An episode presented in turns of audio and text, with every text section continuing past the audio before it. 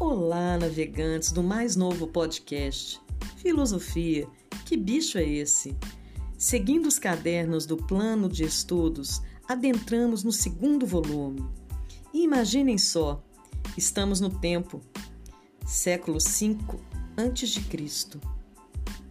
Ah, não estamos? Peraí.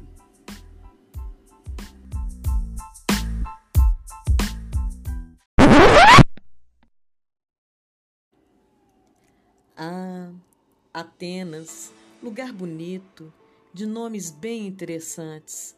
Vocês podem até colocar quando tiverem filhos. Quer ver só? Nascido de um escultor de nome Sofroniscos e de uma parteira de nome Fenarete, Sócrates, casado com Xantippe, dá início a uma nova era da filosofia.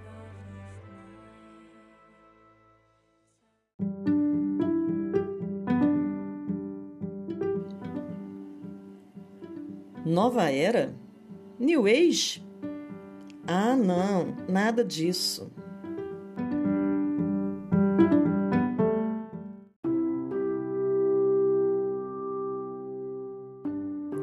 Mas, então, por que ele é considerado o divisor de águas?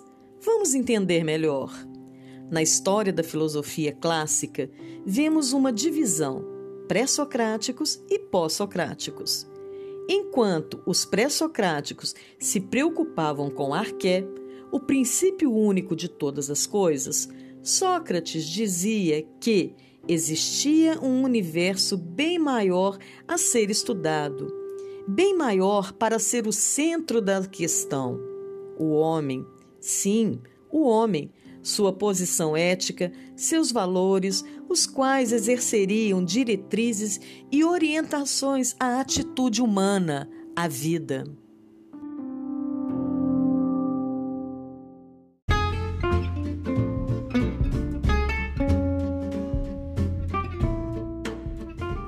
A Sócrates atribui-se a seguinte frase: Só sei que nada sei. Até aí tudo bem. Porém, quando vem um engraçadinho e utiliza-se desse jargão para atribuir o seu momento para não estudar e permanecer na completa ignorância, hum.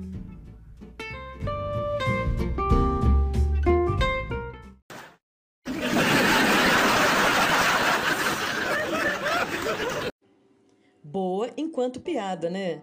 Mas não era esse significado verdadeiro da frase. O que verdadeiramente representa, em curtas palavras, é que ninguém é dono do saber. A presunção de ser sábio é um obstáculo para o conhecimento, porque estamos em constante aprendizagem. Sócrates defende essa ideia com seus famosos métodos de aprendizagem, ironia e maêutica Sabem como?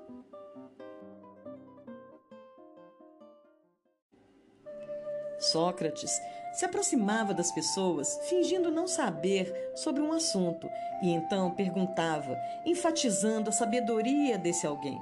Aí mediava o diálogo, perguntando que fazia o interlocutor entrar em contradições. Surgindo assim novos conceitos, tirando do sujeito, mostrando que muitas das suas ideias são senso comum, imprecisas, dando assim o surgimento de novas ideias. Por isso, chamou seu método de maêutica, dar à luz o parto das ideias, em homenagem à sua mãe.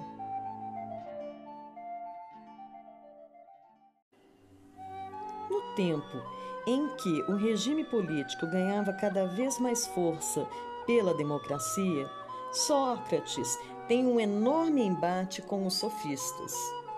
Os sofistas eram professores itinerantes que, ao longo do tempo, passaram a treinar a arte da retórica, não se importando com a verdade. A crítica de Sócrates aos sofistas consiste em mostrar que o ensinamento sofístico limita-se à mera habilidade que tem um único objetivo: convencer o oponente sem levar conhecimento algum. Sócrates também era contra a democracia, não por ser excludente, mas por deixar pessoas não aptas, com nenhum preparo, sem racionalidade, elegerem um líder de um lugar.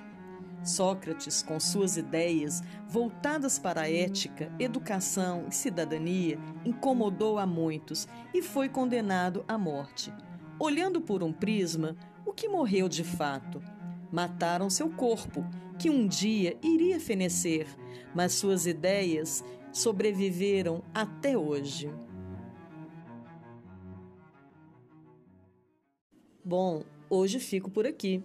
Deixe um recadinho para perpetuarmos as ideias socráticas em nosso convívio social.